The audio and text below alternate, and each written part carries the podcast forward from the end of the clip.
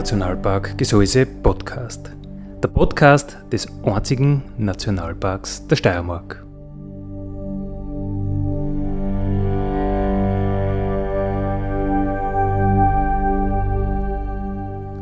Alle zwei Wochen neu mit Themen aus dem Nationalpark Gesäuse und aus der Nationalparkregion. Daddy,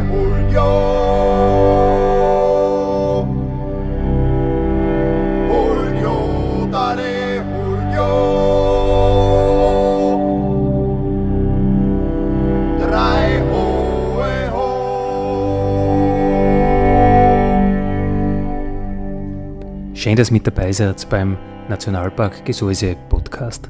Andi Hollinger spricht. Unser heutiges Thema sind die Preisträger des Gesäuse Innovationspreises. Bronze, Silber und auch Gold, alle sind zu uns gekommen. Freut mich sehr und ich darf äh, begrüßen und willkommen heißen die Bianca Rohrer. Servus. Hallo, grüß euch. Den Uli Mattelschweiger. Servus. Grüß euch den Matthias Schmidberger. Grüß euch. Und den Christoph Baumberger. Grüß euch daheim und im Studio. So, und jetzt wollt ihr wissen, wer Gold, Silber, äh, Bronze ist und so weiter, aber zu dem kommen wir alles noch und was der Innovationspreis eigentlich ist.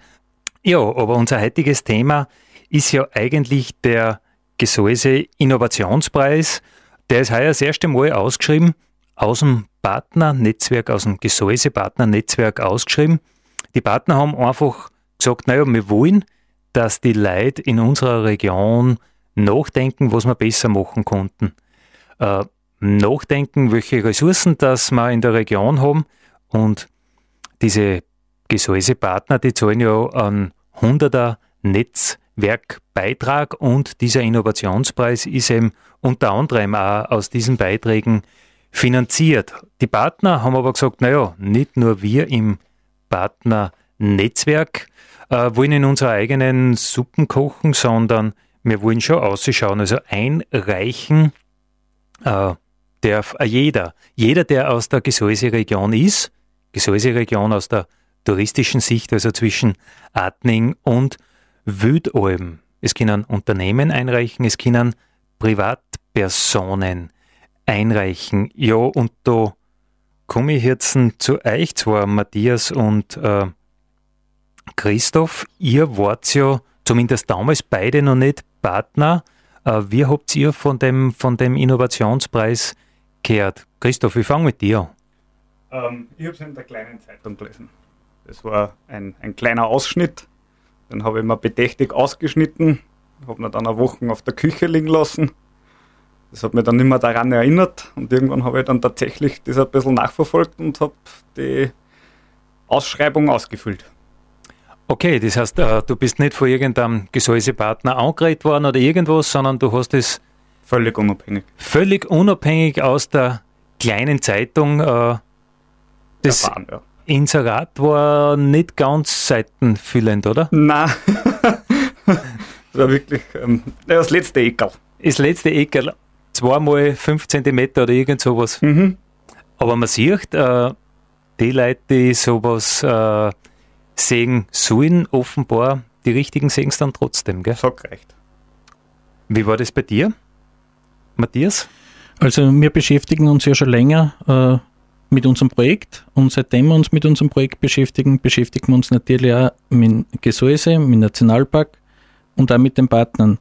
Und wir sind seit heuer Mitglied in, bei den Partner, bei den Gesäusepartner.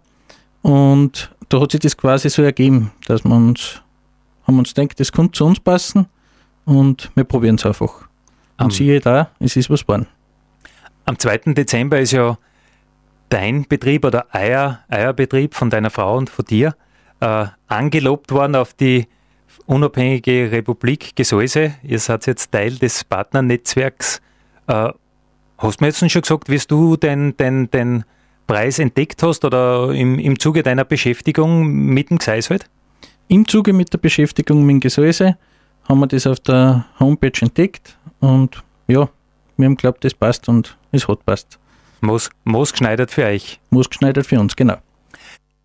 Heute geht es um den Innovationspreis.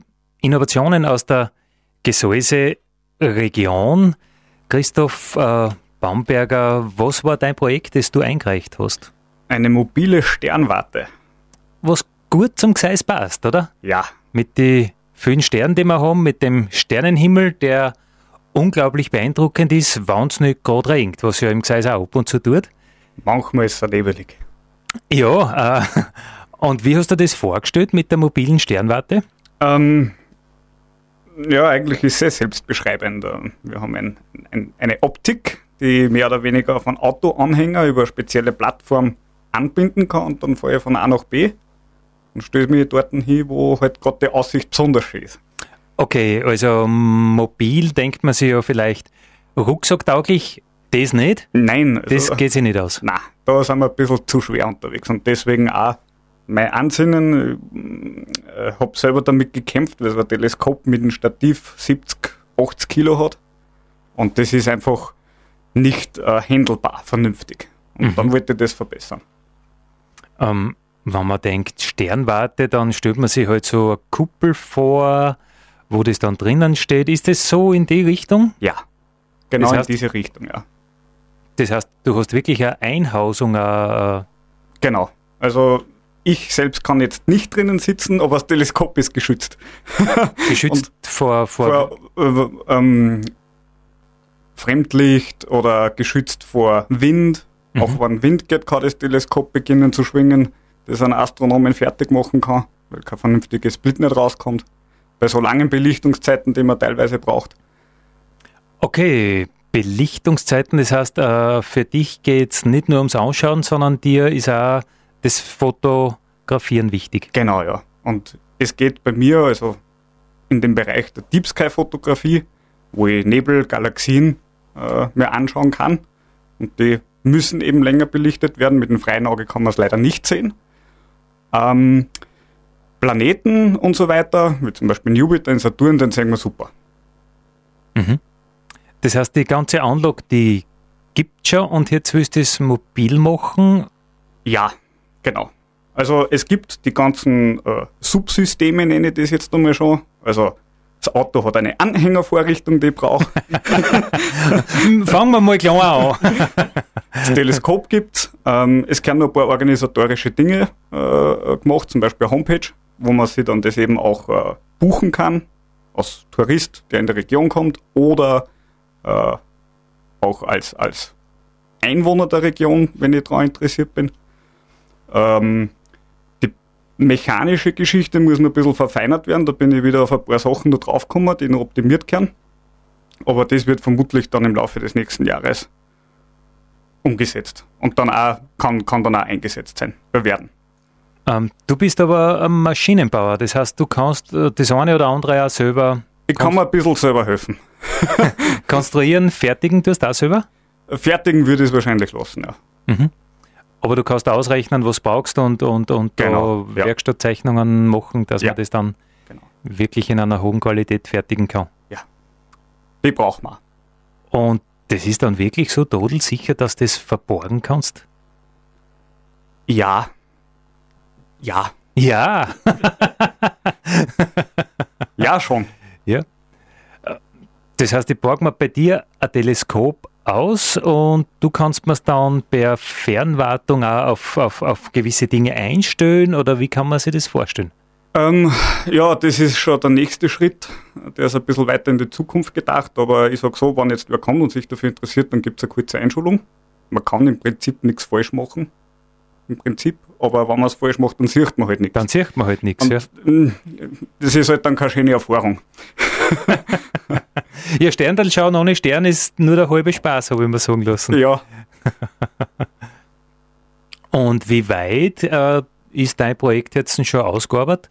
Also wann, wann kann ich das jetzt endlich, endlich mitten? Ähm, geplant, also jetzt, nachdem sie ja bei mir auch so die Sterne ein bisschen neu orientieren, äh, wie gesagt, im Dezember werde ich Papa, mhm. ähm, wird das natürlich jetzt ein bisschen nachrangig von mir betrachtet. Ja, da ist mir das Private etwas wichtiger. Und ich würde aber trotzdem sagen, ganz vorsichtig im Quartal 2, wie man so schön sagt, 2020, ist das schon durchaus denkbar, dass das einsatzbereit ist. Also wirklich bis zu den nächsten Sommerferien müsste das ja. halbwegs einsetzbar genau. sein. Ja. Das ist jetzt einmal der Plan. Und du bist da ein Einzelkämpfer oder, oder wie läuft das bei euch? Ja, ich habe hab eine kleine Firma, da habe ich einen sehr motivierten Arbeitskollegen in Norbert, der unterstützt mich da, der ist auch sehr Feuer und Flamme für dieses, für dieses Thema. Der hat auch mal Physik studiert. Und äh, ja, da ergänzen wir uns. Immer grundsätzlich freies Radio heißt werbefrei, aber mich interessiert es einfach, wie der Firma heißt. Belineo Engineering. Nehmen Metcon. In Admont am Kreisverkehr. Beim Kreisverkehr, genau. Ein Kreisverkehr, der übrigens sehr, sehr, sehr gelobt worden ist von den Sternfreunden Steyr und in einer, äh, ich glaube sogar englischen, äh, in einem englischen Fachartikel als gutes Beispiel gezeigt worden ist, weil bis auf das Licht in der Mitte werden alle anderen äh, Straßenlaternen, die zu dem Kreisverkehr zukommen, in der Nacht O-Draht. Und die Sternfreunde Steyr haben mich da einmal ausgeschickt in der Nacht. Der Rudi Dobesberger hat gesagt, ich muss ein Foto machen vom Holler Atmander Kreisverkehr, weil der gilt als Best Practice. Und genau dort ist deine Firma stationiert. Ja, genau. Ja. Wobei, dir ist egal, du bist äh, zu Mitternacht eh hoffentlich nicht beim Kreisverkehr und schaust, dass da nicht so viel Licht ist, sondern du bist irgendwo, wo man gar kein Licht sieht. Das ist natürlich immer der Traum von einem, von einem Astronomen, dass nirgends ein Fremdlicht ist. Es kann schon störend sein, wenn nur ein Kerzel irgendwo brennt, wenn man es jetzt ganz überspitzt ausdrucken will. Ähm, ich äh, ziehe mein Teleskop derzeit immer aus der Garage raus und ich sehe auch schon ein bisschen was. Aber je weniger Fremdlicht, also liebe Leute, bitte das Licht da dran auf die Nacht, wenn man es nicht braucht, äh, dann ist es umso schöner, das Ergebnis dann. Ja, ich glaube, äh, der Zeitgeist spielt uns voll in die Karten, dass Energie halt einfach äh, ein gewisses Bewusstsein oder man entwickelt ein Bewusstsein für Energieverschwendung, trat deswegen vielleicht das eine oder andere Licht mehr ab, aber der gegenläufige Trend ist, naja, wir haben natürlich Leichtmittel, die immer weniger Strom brauchen, die LED-Beleuchtung, die wir ja sehr schätzen, äh, braucht natürlich weniger Strom, wo man sich dann leichter denkt, na, ist eh wurscht und dann bleibt das Licht vielleicht doch wieder mal auftrat. Also die, die gern am Himmel schauen, die wollen, dass finster ist, oder? Ja, genau. Auch Kleinvieh macht Mist. Auch Kleinvieh macht Mist. Heute reden wir aber über den Gesäuse Innovationspreis, der aus dem Gesäusepartner Netzwerk äh, außer entstanden ist, wo Nationalpark, Naturpark und Tourismusverband zusammenarbeiten. Und einer, der da eingereicht hat, war der Matthias äh, Schmidberger. Matthias, was machst du? Naja, wir haben äh, Landwirtschaft, wir haben Ferienhäuser und wir haben vor, dass wir unseren Betrieb ein bisschen vergrößern. Und da haben wir uns verschiedene Varianten überlegt. Und wir fangen jetzt an, dass wir unser Bier selber brauen. Viele fragen mich, warum, wie kommt man auf das?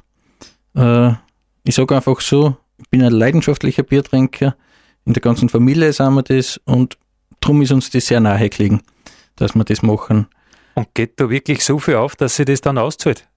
Nicht direkt bei uns, nein. Aber wir haben vor, dass wir das in der Region Gesäuse natürlich vertreiben und äh, die Wirte beliefern. Und der wichtigste Hintergrund eigentlich bei der Gedanken, eine Brauerei zu bauen, ist, weil es einfach gut in unseren Betrieb passt. Wir haben ein Wasserkraftwerk, das heißt, wir haben die Energie direkt vor Ort. Wir haben, wie es im Gseis üblich ist, ein super Trinkwasser, ein super Quellwasser. Die Quelle entspringt 250 Meter von unserem Hof und die Ressourcen sind im Prinzip alle da. Äh, Bier besteht ja zum Großteil aus Wasser, die anderen Zutaten werden zugekauft und so wird halt das Produkt, was in der Region benötigt wird, in der Region erzeugt. Ich glaube, Wasser und, und Energie ist das Wichtigste, was du brauchst, weil ich glaube, Energie ist gar nicht wenig. Gell? Das musst du ja parmesieren, das Bier und so weiter. Das ist ein relativ aufwendiger Prozess. Der Prozess ist sehr aufwendig. Das Bier hat eine sehr lange Reifezeit, vor vier Wochen. Das heißt, in die vier Wochen wird es Temperatur geführt, gelagert. Da wird es runtergekühlt bis zu fast 0 Grad. Und das ist eben sehr energieaufwendig. Und die Energie erzeugen wir vor Ort durchs Wasserkraftwerk, aber auch durch zwei Photovoltaikanlagen. Also wir sind energieautark. Zuerst muss das kochen, dann muss das oberkühlen. Naja, das ist klar, dass da ein Haufen Energie aufgeht. Und du willst ja reines Bio-Bier machen. Genau, unsere Landwirtschaft ist rein biologisch geführt und so liegt uns das auch am Herzen, dass auch unser Bier ein hundertprozentiges Bioprodukt ist. Es gibt in Österreich kaum eine Handvoll Brauereien, die wirklich nur Bio-Bier brauen. Weil das so kompliziert ist oder weil man die Rohstoffe nicht kriegt oder weil der Kunde vielleicht einen erhöhten Preis nicht zahlen will oder woran liegt es? Ich glaube, dass das eine Kombination aus äh, vielen Faktoren ist. Äh, der Preis ist sicher Thema. Und bei uns ist einfach so, wir, durch die biologische Landwirtschaft wird dann auch der Opfer, das Opferprodukt von der Brauerei, das ist der Biertreibern, direkt an die Rinder verfüttert. Dadurch schließt sich bei uns im Betrieb ein gewisser Kreislauf und so können wir unser Produkt dann zu Preisen anbieten, die was sehr wohl für die Gastronomie in der Region interessant sind. Okay, das heißt, äh, du gehst nicht die Schiene, äh, ich sage jetzt einmal die Boutique-Schiene, kleine Mengen, große äh, Preise oder, oder hochwertige Produkte, große Preise, sondern du sagst wirklich, du möchtest massentauglich sein, auch fürs Wirtshaus, auch für größere Mengen? Massentauglich im kleinen Rahmen in der Region, ja. Von wie viel Liter reden wir da, wenn du sagst, in der Region? Also einen wöchentlichen Ausstoß von ungefähr 1000 Liter ergibt ungefähr 50.000 Liter im Jahr. Das sollte unsere Anfangsmenge sein. Steigerungen sind natürlich erwünscht. Einen Kubikmeter Bier jede Woche. Also ich glaube, äh, der Spaß kehrt ins Gesäuse zurück. Genau. Und der Geschmack. Der Geschmack sicherlich auch, ja. Jetzt frage ich dich was, das willst du sicher nicht hören. Wie schmeckt es jetzt ein Eicher Bier? ja, die Frage haben wir zuerst schon ein wenig äh, erörtert. Unser Bier ist ein süffiges Bier mit 5 Volumensprozent. Das heißt, es ist ein bisschen schwächer als das Industriebier.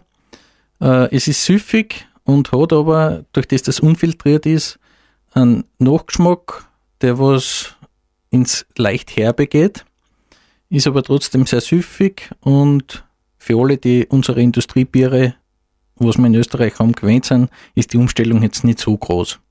Es wird nicht so, nicht so krass werden. Es wird nicht so krass werden, nein.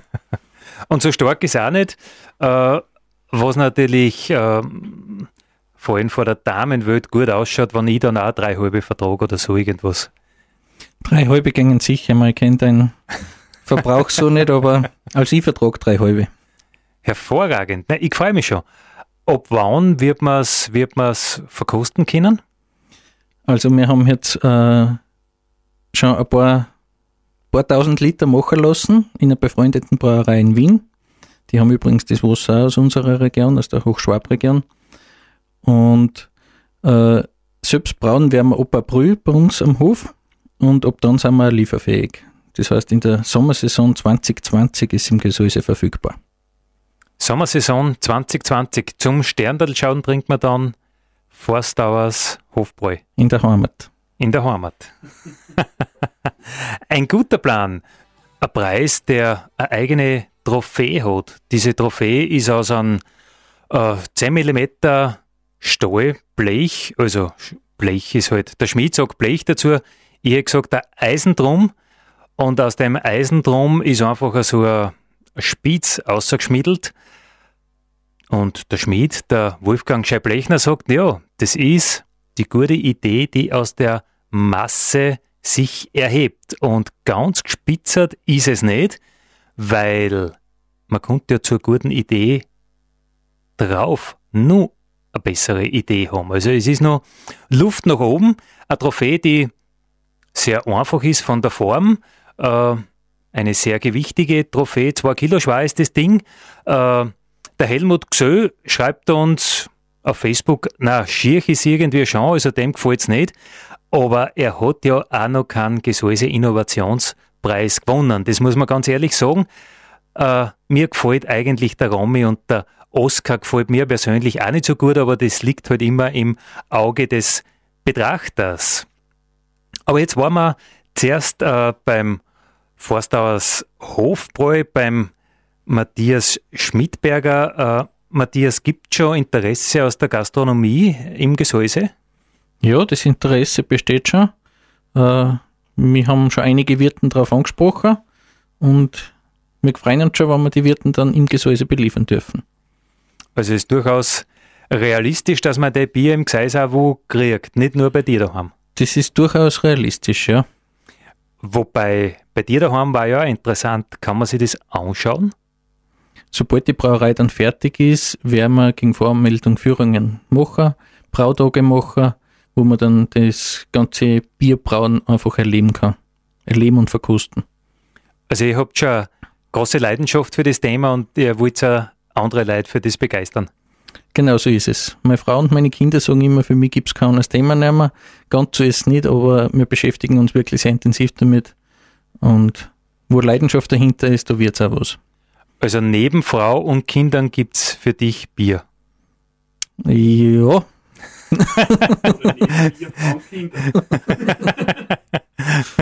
Uli, wie hast du gemacht? Neben Bier, Frauen, Kinder. Naja. Wie man es nimmt. Die, die Reihenfolge, glaube ich, das, das muss man immer abwägen. Weißt du, das ist ja so ein schmaler Grad zwischen Mut und Dummheit. Ja. Uli, du hast Innovationspreis in Gold gewonnen. Der Matthias war Silber, äh, der Christoph Bronze, die Bianca und du, ihr habt Gold gewonnen. Was war euer Idee oder euer Projekt? Bei euch ist ja alles schon sehr weit gediegen. Ja, wir haben 2017 im Februar mit unserem Gastronomiebetrieb mit der Heimat angefangen, in Großreifling, waren vorher schon in Weißenbach auf der Leitner Almsturm und haben immer diesen Plan gehabt, dass man einfach diese ganzen Produzenten aus dem Gseis, also die Gesäusepartner, vorher die Nationalparkpartner, Naturparkpartner, einfach einmal zusammenbringt in ein Geschäftel. Weil der Konsument es einfach empfindet, wenn er in ein Geschäft geht und dort die ganzen Produkte kriegen kann. Und das war eigentlich unser Hintergrund. Und dann haben wir noch ein bisschen ein Platzproblem gehabt, wie es jetzt in der Heimat drin ist. Wir haben nicht, mit dem Lager sind wir nicht ganz ausgekommen und dann ist eigentlich die Idee schon da gewesen, wir können in einen eigenen Shop einkaufen gehen. Das ist natürlich für Gastronom eine lässige Geschichte. Du gehst um in einen anderen Raum und gehst aus deiner Küche hin und holst dir die frischen Produkte um. Mal was gibt Schönes.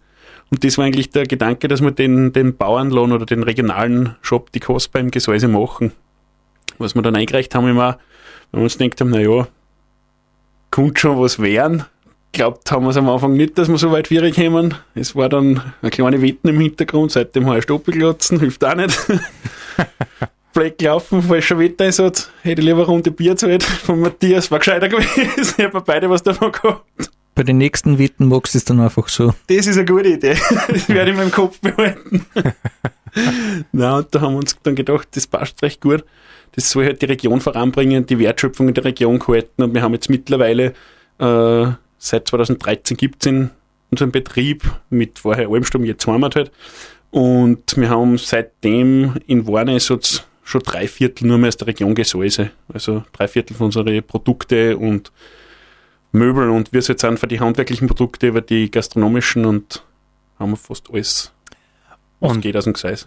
Und wie ist da so das, das Verhältnis? Wie viel verkochst du äh, und wie viel verkaufst du? Es kommt darauf an, wie viel das uns vorher verkauf, äh, auskaufen aus dem Shop. Da, was noch überbleibt, das darf ich verkochen. Nein, Ja, ich meine ja, wie viel wird, äh, wie viel wird äh, zuerst verkauft und wie viel bleibt dann für dich über? das haben wir gar noch nie so genau angeschaut. Aber es sind schon, ich schätze schon zwischen 15 und 20 Prozent, was wir vorher verkaufen, bevor wir es verkochen dürfen. Okay, also es ist nicht so, dass ich zu dir äh, ins Wirtshaus komme und ich sehe dich, wie du mit einer Kundschaft raffst, weil alle wollen jetzt den Steirerkass von, das letzte Glasl Steirerkass von der Inge haben. Ja, das kommt schon auch vor. Also meistens dadurch, die mich kennen, ich bin ein bisschen große Hände, große Füße, ein wenig überdimensioniert, würde ich jetzt sagen. Ich gewinne meistens, das ist mein Glück. Nein, gar nicht, das passt so. Und wenn was aus ist, ist es aus, das ist halt die Natur. Das, was nicht mehr wächst bei uns, was es in der Saison halt nicht gibt. Im Winter kann ich keine Tomaten aus der Region anbieten, das geht halt einmal nicht. Das sind Sachen, die funktionieren nicht. Und Oh. das andere, das haben wir dann eh. Das passt eh so. Und das druckst du durch auch bei dir als, als Koch. Zum größten Teil immer ein paar Sachen. Da kommst du nicht drum herum, aber den größten Teil, wo es geht. Ich meine, wir arbeiten daran, dass es immer noch mehr wird. Wir wollen auch noch natürlich Landwirte überreden, dass sie uns mit Sachen beliefern, die wir noch nicht von der Region kriegen. Und das wächst und gedeiht eigentlich recht gut so. Ja, du tust ja leicht, weil du stehst in der Küche und äh, ja, lebst halt deine, deine Träume. Äh, Wie es der Bianca dann geht, wenn sie das aussehen servieren muss, das reden wir nachher. Heute im Nationalparkradio sind gewissermaßen Norden und Visionäre oder Leute, die einfach damit Eindruck geschunden haben mit ihren Ideen, die den Gesäuse Innovationspreis gewonnen haben. Äh, Bianca, du gehörst geschäftlich zum Uli, ihr gehört in die Heimat, ein Wirtshaus in Großreifling. Äh, bist du da auch so durchknallt oder wie geht's da, da mit dem Uli seine Ideen?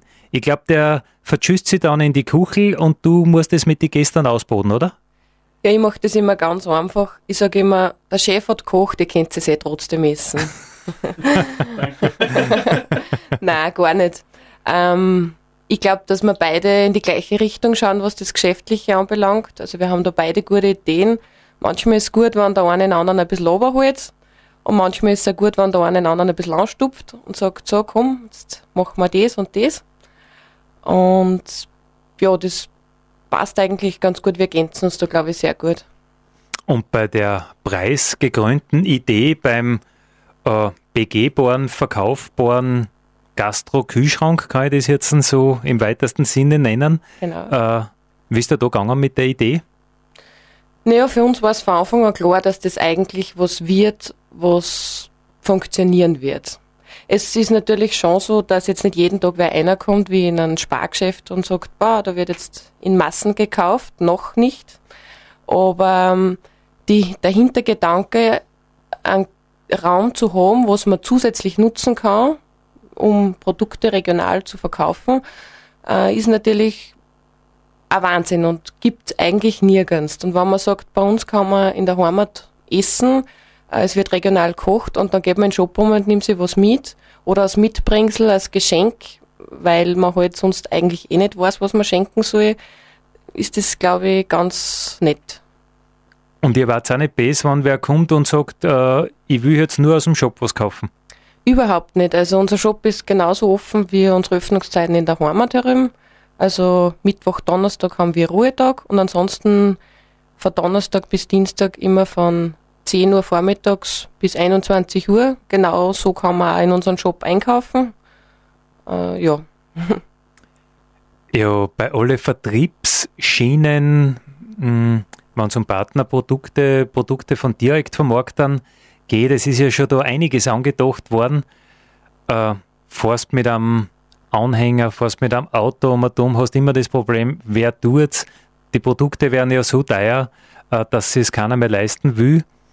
Ihr habt das Transportproblem ganz einfach gelöst, oder? Ihr habt gesagt, das hat ja jeder ins Wirtshaus zu gehen. Und dann sind sie ja schon da. Genau, ja. Und früher war es ja so, da hat man halt vielleicht manchmal vom Bäcker das Semmel in der Früh mitgenommen, damit die Frau nicht böse ist daheim. Und heute ist es halt ein Steirerkas oder ein Gesäuseberle oder ein Glas Honig.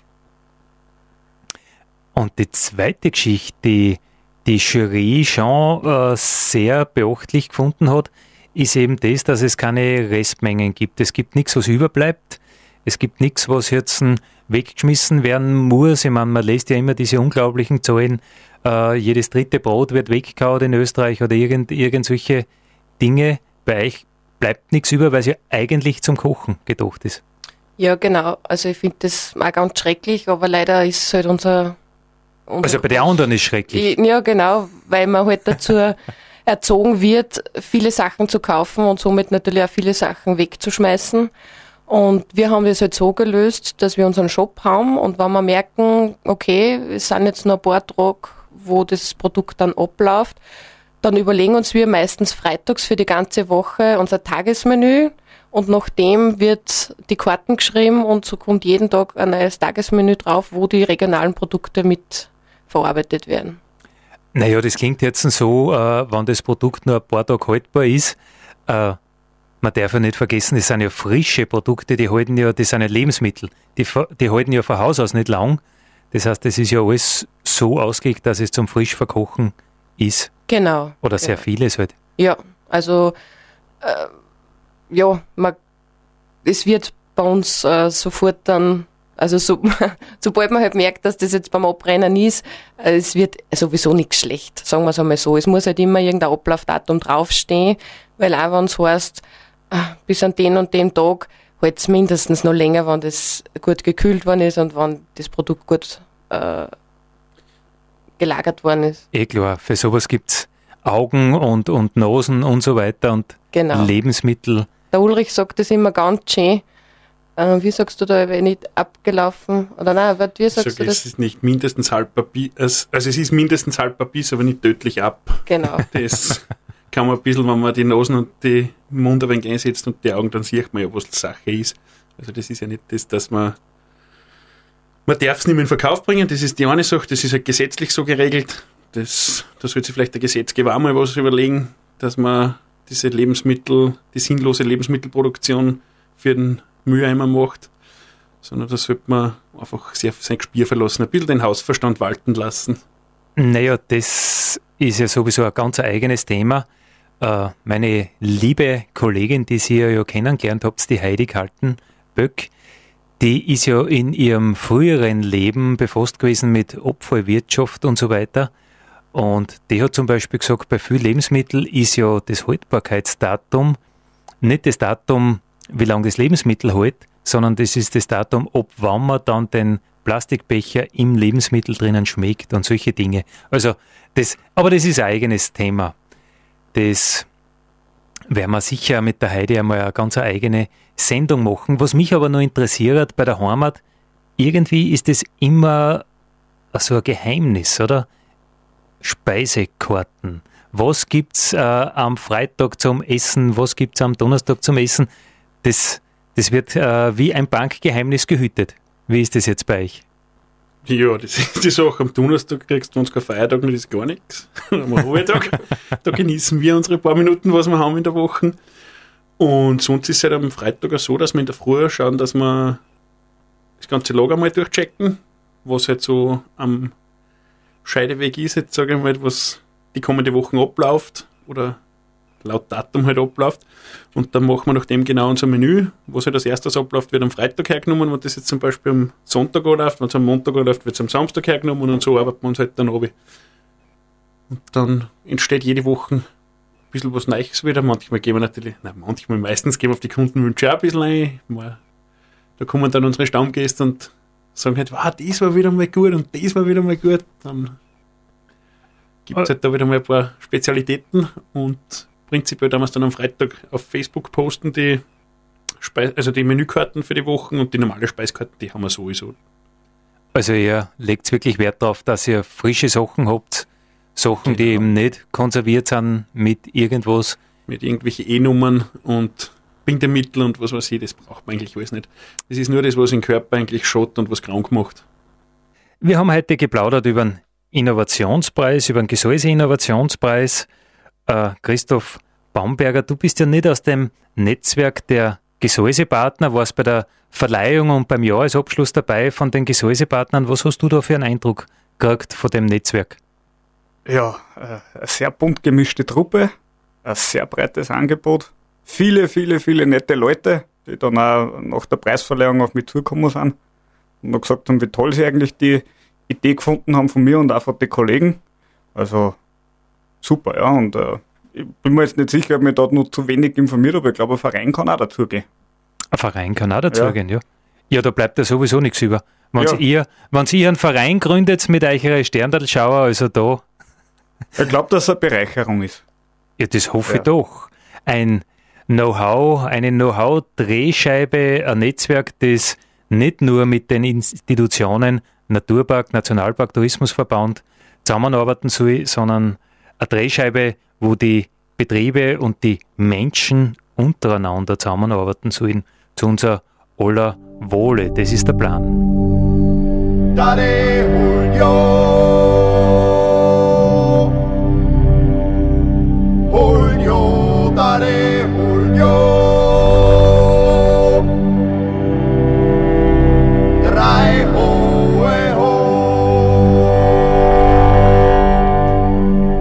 Das war der Nationalpark Gesäuse Podcast für heute.